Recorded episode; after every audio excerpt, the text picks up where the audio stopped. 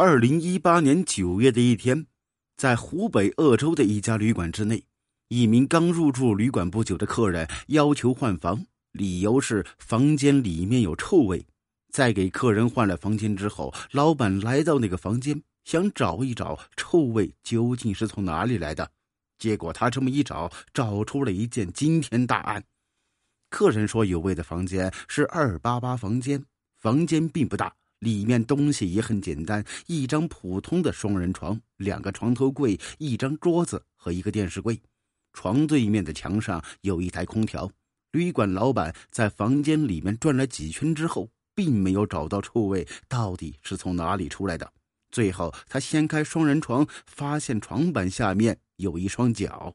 死者是一位女性。大约二十岁出头，法医初步判定死者是被掐住脖子导致窒息死亡。然后，由于二八八房间在发现尸体之前已经多次打扫过，所以警方只在床下发现一些线索：一根手机电源线，一个月饼袋。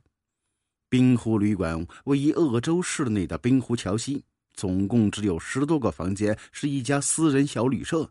但是，由于它位于鄂州市的闹市中心地带，旅馆里面每天来往住宿的人很多，生意一直很好。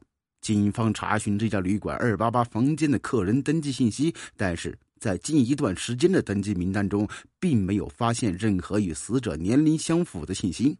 警方试图调取旅馆内的监控录像，但是监控探头早就坏了。不过，据老板反映。旅馆所有房间的钥匙一直被看管得很紧，而且从不经过客人之手，没有机会外流，所以这就排除了有人在其他房间作案，然后遗失二八八房间的可能。也就是说，二八八房间是第一现场，死者身上多处擦伤，说明死者和凶手在案发时有过激烈的搏斗。这时，尸体报告出来了，死者的死亡时间是三天前。如此说来，死者是三天前入住宾馆的。说到三天前，这家旅馆的老板回忆起了一件事情：二零一八年九月十日晚上，有一对年轻男女住进了宾馆。第二天中午，那个男人独自出来了，并让老板不要打扫房间，说还要入住。旅馆老板看到那个男子一直没回来，他就检查房间，发现里面已经没人，也没有行李，只是壁上的电源线断了一截。于是他让人清扫了房间，又给了别的人住。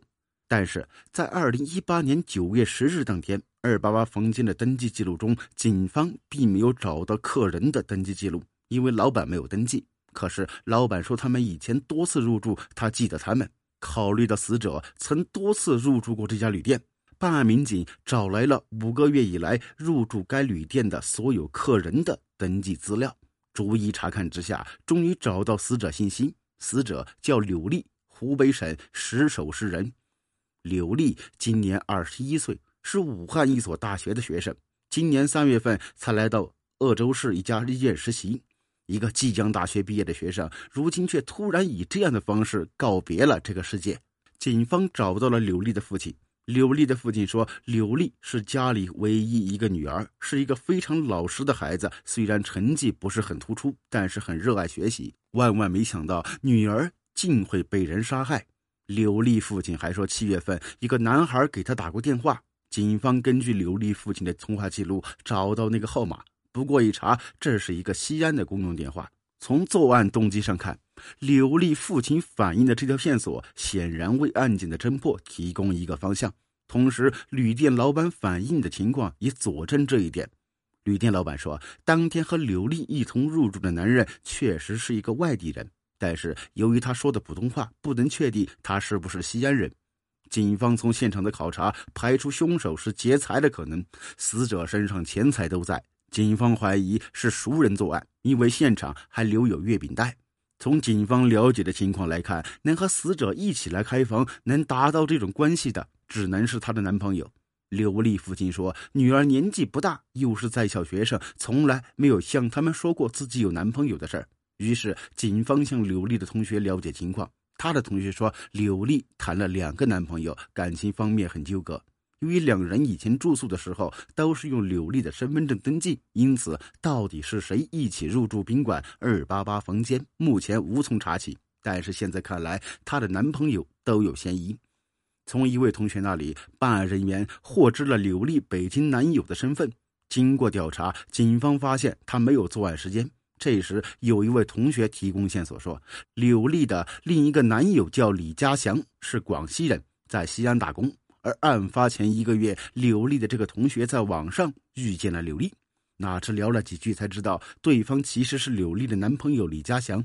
言谈中，柳丽的同学发现李家祥当时的情绪有些异常。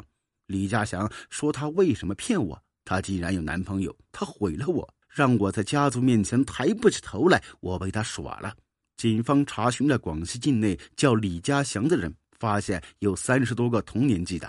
经过排查，没有找到曾经来过鄂州的李家祥。后来，警方又把寻找范围扩大到全国，但依然没有找到相貌和警方在柳丽住处找到的李家祥照片一致的信息。警方判断李家祥应该是个假名。结合柳丽同学提供的李家祥在西安打工的线索，专案组人员按照柳丽住处找到快递包裹上的地址，赶到了西安。民警拿着照片询问，结果一个包工头说：“这个人姓吉，曾经在他这儿打过工，但是八月份已经离开了。”此时距离案发已经一周，警方在进行网上调查的时候，发现，在贵州的同仁有一个用死者柳丽的身份证在上网。这一发现给鄂州警方带来不小的激动。虽然旅店老板说当天柳丽没有办理登记，是因为没带身份证。案发之后，警方在现场也没找到柳丽身份证，但是柳丽的家人和学校都没有发现她的身份证，所以办案人员推测柳丽身份证就应该在那个叫李家祥的人手里。在这家网吧里，办案人员确认李家祥一天之前的确在这出现过。而根据对李家祥职业的判断，警方在同仁几个工作地开始了摸排，到最后得到消息就是他刚走要去贵阳。